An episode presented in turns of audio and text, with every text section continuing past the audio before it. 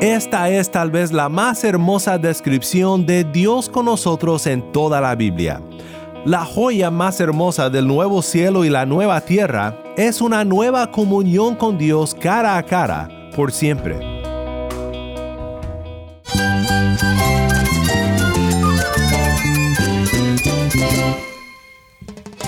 Cristo es mi todo. Cristo es el Rey del universo, es quien guía nuestras vidas. Él es grande y amoroso. Él es real. Solamente Jesucristo es nuestro Señor y Salvador.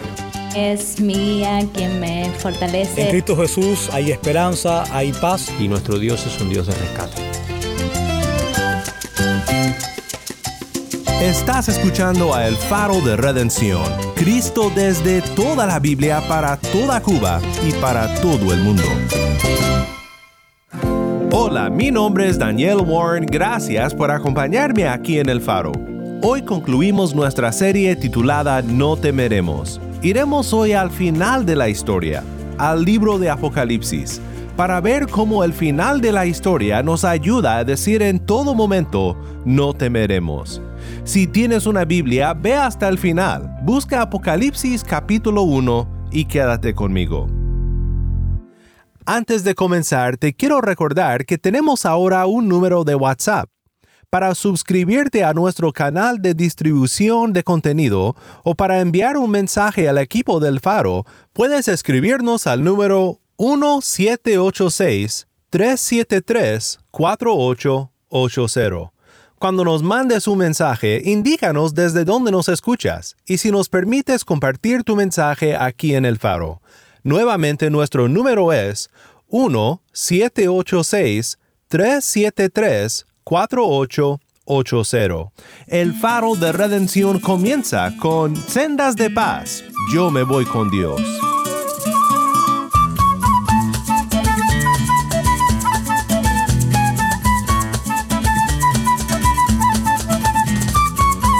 Gozo, paz y vida eterna y cosas que ojo no vio. Gozo, paz y vida eterna y cosas que ojo no vio. Cielos nuevos y nueva tierra son regalos de su amor. Cielos nuevos y nueva tierra son regalos de su amor. Yo me voy con Dios. Yo también. Yo me voy con Dios.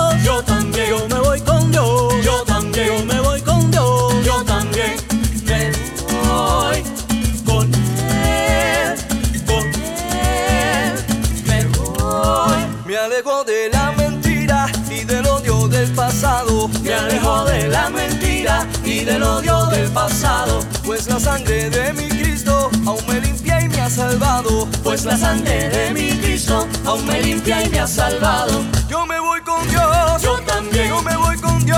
Yo también. Yo me voy con Dios.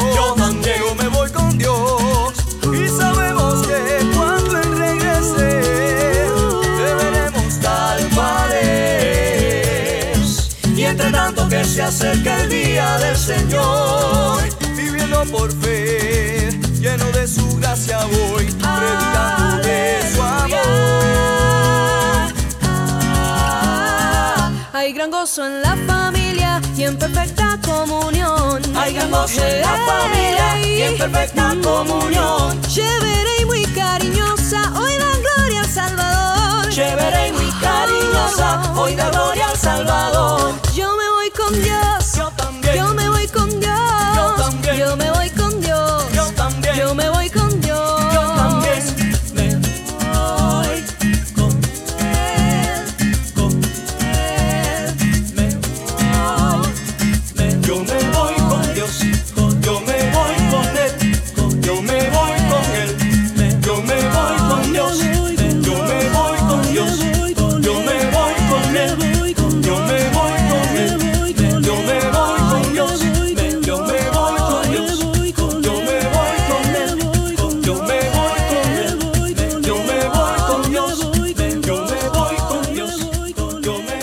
Yo me voy con Dios canta Sendas de Paz. Mi nombre es Daniel Warren y esto es el faro de redención. Cristo desde toda la Biblia para toda Cuba y para todo el mundo. A mí me encantan las películas de suspenso, aquellas que te dejan en la orilla de tu asiento, tenso, ansioso por lo que sigue, por cómo se salvará el protagonista, por cómo escaparán. Bueno, tú sabes cuáles. Y me encantan, pero sabes, por mejor que sea la película, nunca es lo mismo ver una película de suspenso por segunda vez. Hay algunas que sí vuelvo a ver, pero nunca es lo mismo, porque ya sé cómo termina, ya conozco el final de la historia. Sabes, en medio de todo lo que enfrentamos en esta vida, ya sean momentos de tremendo temor y miedo, preocupaciones y dificultades, debe de ser como aquella película de suspenso que viste tres veces ya. Debemos de poder decir con confianza, no temeremos, porque nosotros conocemos el final de la historia. La Biblia abre con la historia de la creación y apenas tres capítulos después cae una bomba atómica en la historia, cuando el hombre recién creado se revela en contra del Creador, siguiendo al enemigo, perdiendo su perfecta justicia y condenado a morir por su pecado. Y el suspenso de toda la historia de la redención es esta. ¿Cómo volverá el hombre a disfrutar de Emmanuel? A disfrutar de Dios con nosotros. Pues el libro de Génesis y el libro de Apocalipsis abren y cierran las escrituras con la pérdida de Emanuel y el eterno gozo de la presencia de Emanuel, con el punto medio de la historia siendo la cruz del Calvario, cuando Emanuel, Dios con nosotros, hizo todo lo necesario para hacernos volver a la comunión con Él. El libro de Apocalipsis nos da el final de la historia y nos ayuda a decir con confianza en todo momento, no temeremos. Hoy quiero compartirte tres pasajes de Apocalipsis que creo que te ayudarán a meditar en la obra de Cristo para redimirnos y en el final de la historia, el fin hacia el cual toda la historia de la redención se conduce y donde encontramos la esperanza del cristiano. Empecemos nuestro tiempo en la palabra en Apocalipsis capítulo 1, versos 1 al 8. La revelación de Jesucristo que Dios le dio para mostrar a sus siervos las cosas que deben suceder pronto. Él la dio a conocer enviándola por medio de su ángel a su siervo Juan, quien dio testimonio de la palabra de Dios y del testimonio de Jesucristo, y de todo lo que vio Bienaventurado el que lee y los que oyen las palabras de la profecía y guardan las cosas que están escritas en ella, porque el tiempo está cerca. Juan, a las siete iglesias que están en Asia, gracia y paz a ustedes, de parte de aquel que es y que era y que ha de venir, y de parte de los siete espíritus que están dentro de su trono, y de parte de Jesucristo, el testigo fiel el primogénito de los muertos y el soberano de los reyes de la tierra, al que nos ama y nos libertó de nuestros pecados con su sangre, e hizo de nosotros un reino, sacerdotes para Dios, su Padre. A Él sea la gloria y el dominio por los siglos de los siglos. Amén.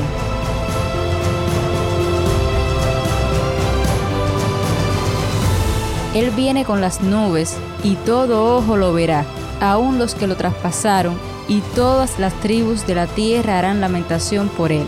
Sí, amén. Yo soy el alfa y la omega, dice el Señor Dios, el que es y que era y que ha de venir, el Todopoderoso.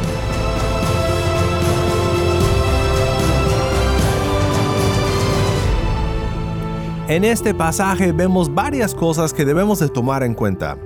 Primero notemos que desde el comienzo del libro notamos su estilo único. El género de Apocalipsis nos ayuda a interpretar el libro.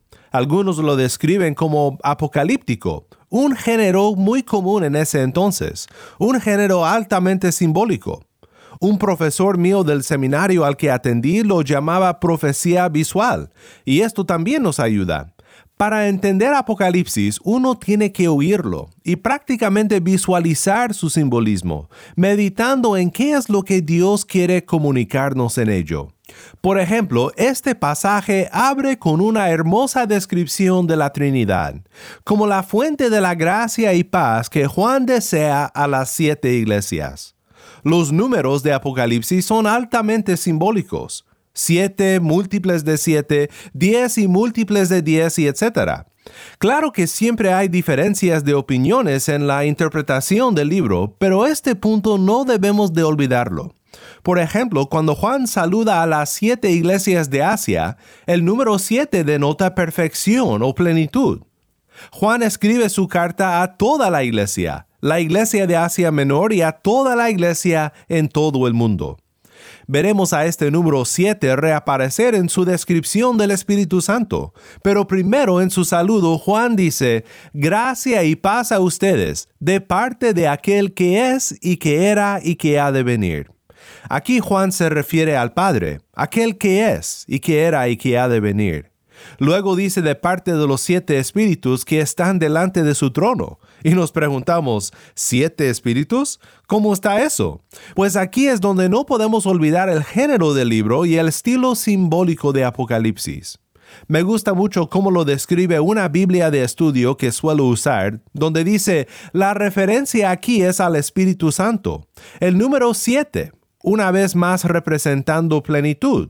El Espíritu Santo es necesario para llevar a los creyentes la gracia y paz con la que Juan les saluda aquí, y su obra será necesaria si creyentes responden obedientemente a las palabras proféticas que pronto les dará. Los lectores cristianos necesitan gracia para perseverar en medio de tribulación, especialmente con la presión de la transigencia y en medio de tal tumulto externo necesitan la paz interior que solo puede dar el eterno Dios, quien es soberano por sobre las pruebas y las luchas de las realidades diarias que los creyentes enfrentan. Pues aquí Juan cierra el saludo con una descripción maravillosa de Jesucristo. Gracia y paz de parte del Padre y del Espíritu Santo y de parte de Jesucristo. ¿Quién es este Cristo? Cristo es el testigo fiel, el primogénito de los muertos y el soberano de los reyes de la tierra, al que nos ama, dice, y nos libertó de nuestros pecados con su sangre, e hizo de nosotros un reino, sacerdotes para Dios su Padre. Esta es la obra de Cristo en el pasado, lo que ha hecho por nosotros. Es el punto medio de la historia de Emmanuel en la Biblia. El hombre fue separado de la presencia de Dios, pero Dios vino en la persona del Hijo, testificando fielmente la redención y obrando la redención resucitó para nuestra justificación y ha sido coronado como rey sobre todos los reyes de la tierra.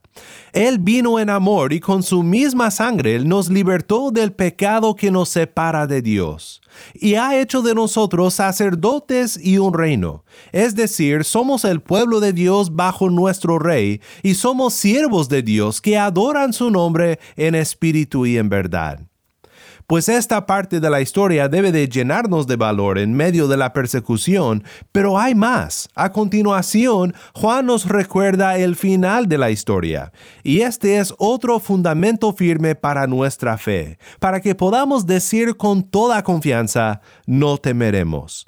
Él viene con las nubes, y todo ojo lo verá, aun los que lo traspasaron, y todas las tribus de la tierra harán lamentación por él Sí, amén. Yo soy el alfa y la omega, dice el Señor Dios, el que es y que era y que ha de venir, el Todopoderoso. Esta es una visión de victoria y de juicio. Esperamos la venida de Cristo con gran gozo y anticipación, pero será un día de juicio y de lamento para quienes persiguen a la iglesia podemos decir no temeremos porque juicio viene para los que se oponen a la verdad y a la iglesia del Señor Jesucristo. Hay gran consuelo en esta descripción de la obra de la Trinidad para traer paz y consuelo al corazón turbado por temores y tribulaciones en esta tierra. Hay redención para todo aquel que se aferra a la promesa y cree en las palabras que Juan describe aquí. Mi anhelo es que en tus temores puedas ver aquí gran motivo de confianza en el Dios que ha hecho todo para redimirte y en la prometida venida de nuestro Redentor Jesús. Vayamos ahora al final de este libro para escuchar otra visión del futuro que fundamenta nuestra fe y fortalece nuestros corazones en medio del temor y la tribulación. Esto es Apocalipsis 21, 1 al 7. Entonces vi un cielo nuevo y una tierra nueva, porque el primer cielo y la primera tierra pasaron, y el mar ya no existe. Y vi la ciudad santa, la nueva Jerusalén, que descendía del cielo, de Dios, preparada como una novia ataviada para su esposo. Entonces oí una gran voz que decía desde el trono, El tabernáculo de Dios está entre los hombres, y Él habitará entre ellos, y ellos serán su pueblo, y Dios mismo estará entre ellos. Él enjugará toda lágrima de sus ojos, y ya no habrá muerte, ni habrá más duelo, ni clamor, ni dolor, porque las primeras cosas han pasado. El que está sentado en el trono dijo, Yo hago nuevas todas las cosas. Y añadió, Escribe, porque estas palabras son fieles y verdaderas. También me dijo, Hecho está, yo soy el alfa y la omega, el principio y el fin. Al que tiene sed, yo le daré gratuitamente de la fuente del agua de la vida. El vencedor heredará estas cosas, y yo seré su Dios y él será mi hijo. Esta es tal vez la más hermosa descripción de Dios con nosotros en toda la Biblia. La joya más hermosa del nuevo cielo y la nueva tierra es una nueva comunión con Dios cara a cara, por siempre. Los que viven confiando en esta realidad pueden decir no temeremos, porque nosotros conocemos el final de la historia. No habrán más lágrimas. Todas las cosas serán hechas nuevas. Todos nuestros deseos serán satisfechos gratuitamente de la fuente del agua de la vida, de Cristo mismo. ¿Acaso esto no pone en perspectiva a nuestros miedos y temores? Pero una vez más, vemos aquí que el futuro gozo que Juan anuncia en su visión tiene también una advertencia para quienes no doblan sus rodillas a Dios en arrepentimiento. Dice Apocalipsis 21, versículo 8, pero los cobardes, incrédulos, abominables, asesinos, inmorales, hechiceros, idólatras y todos los mentirosos tendrán su herencia en el lago que arde con fuego y azufre que es la muerte segunda. En contraste con el agua de vida que sacia la sed del alma, una herencia en el lago que arde con fuego y azufre es horrible. ¿No preferirías sentir el gozo de la presencia del Creador y saber que todas tus lágrimas serán secadas por su misericordia?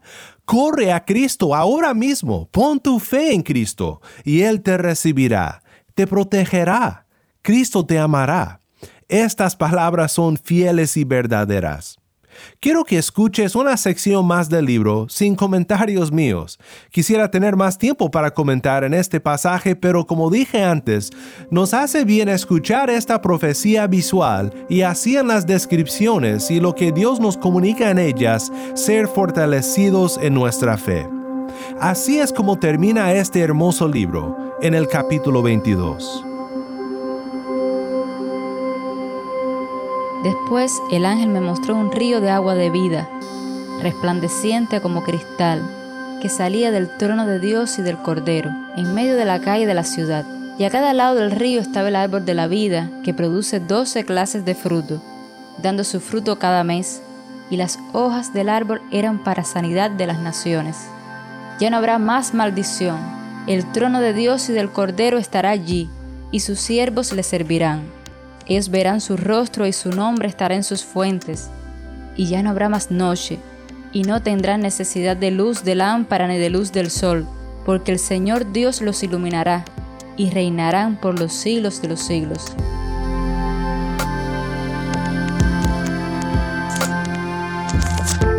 Y me dijo, estas palabras son fieles y verdaderas. El Señor, el Dios de los espíritus de los profetas, envió a su ángel para mostrar a sus siervos las cosas que han de suceder enseguida. Por tanto, yo vengo pronto. Bienaventurado el que guarda las palabras de la profecía de este libro. Yo, Juan, soy el que oyó y vio estas cosas. Me postré para adorar a los pies del ángel que me mostró estas cosas, y me dijo, no hagas eso yo soy consiervo tuyo y de tus hermanos los profetas y de los que guardan las palabras de este libro. Adora a Dios. También me dijo, no seas las palabras de la profecía de este libro, porque el tiempo está cerca. que el injusto siga siendo injusticia, que el impuro siga siendo impuro, que el justo siga practicando la justicia y que el que es santo siga guardándose santo. Por tanto, yo vengo pronto, y mi recompensa está conmigo para recompensar a cada uno según sea su obra. Yo soy el alfa y la omega, el principio y el último, el principio y el fin. Bienaventurados los que lavan sus vestiduras para tener derecho al árbol de la vida y para entrar por las puertas a la ciudad. Afuera están los perros, los hechiceros, los inmorales, los asesinos, los idólatras y todo el que ama y practica la mentira. Yo, Jesús, he enviado a mi ángel a fin de darles a ustedes testimonio de estas cosas para las iglesias. Yo soy la raíz y la descendencia de David el lucero resplandeciente de la mañana. El espíritu y la esposa dicen, ven, y el que oye, diga, ven, y el que tiene sed, venga, y el que desee, que tome gratuitamente del agua de la vida. Yo testifico a todos los que oyen las palabras de la profecía de este libro. Si alguien añade a ellas, Dios traerá sobre él las plagas que están escritas en este libro. Y si alguien quita de las palabras del libro de esta profecía, Dios quitará su parte del árbol de la vida y de la ciudad santa descritos en este libro. El que testifica de estas cosas dice, sí, vengo pronto. Amén. Ven, Señor Jesús. La gracia del Señor Jesús sea con todos. Amén. El pastor y escritor Zach Eswine dijo, cada predicador tiene que abrir las escrituras y explicar cómo llegamos de en el principio Dios, las primeras palabras de la Biblia, a la gracia del Señor Jesús sea con todos, sus últimas palabras. Pues la explicación que yo daría es que se encuentra en el tema de Emanuel perdido y Emanuel restaurado. Dios con nosotros perdido y Dios con nosotros restaurado. Esta es la historia de la Biblia y su punto medio, su centro, su clímax es Cristo y su gracia que perdonó nuestro pasado, que restaura nuestro presente y que asegura nuestro futuro.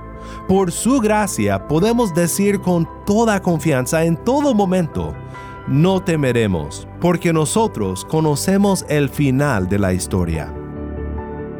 Se escucha el clamor la creación espera su liberación. El día glorioso en que el Señor quitará el pecado y la aflicción. Completa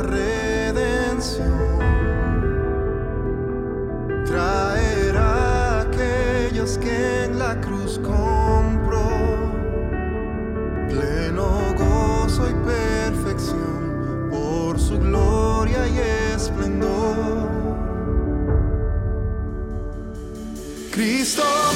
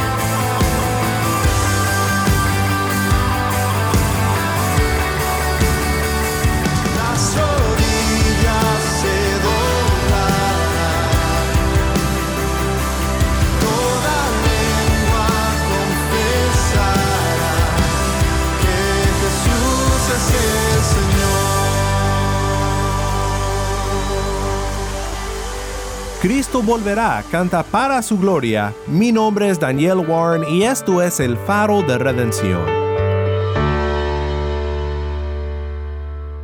El que testifica de estas cosas dice, sí, vengo pronto. Amén. Ven Señor Jesús.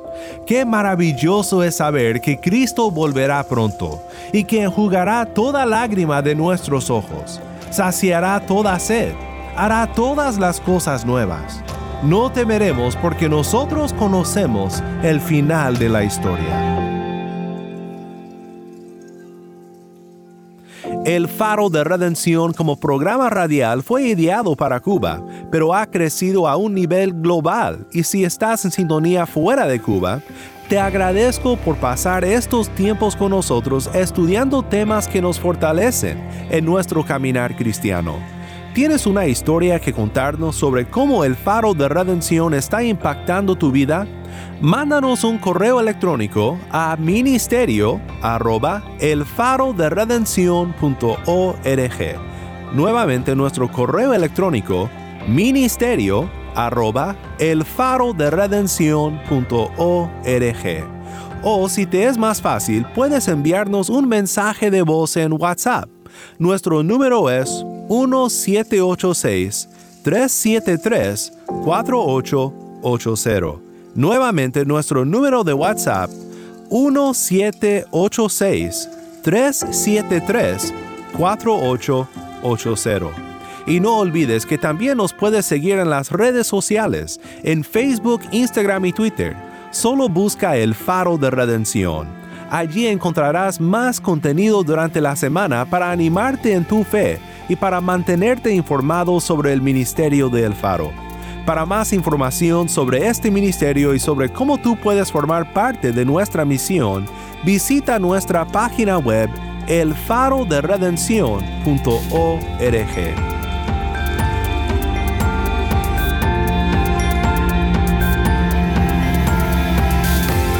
El Faro de Redención es un ministerio de Haven Ministries. Desde Cuba soy Yamil Domínguez, productor para contenido cubano. Nuestro productor ejecutivo es Moisés Luna y Tammy Zamora es nuestra lectora. A cargo de nuestras redes sociales, Mariana Warren. Mi nombre es Daniel Warren. Te invito a que me acompañes la próxima semana aquí en el Faro de Redención, donde veremos la luz de Cristo desde toda la Biblia para todo el mundo.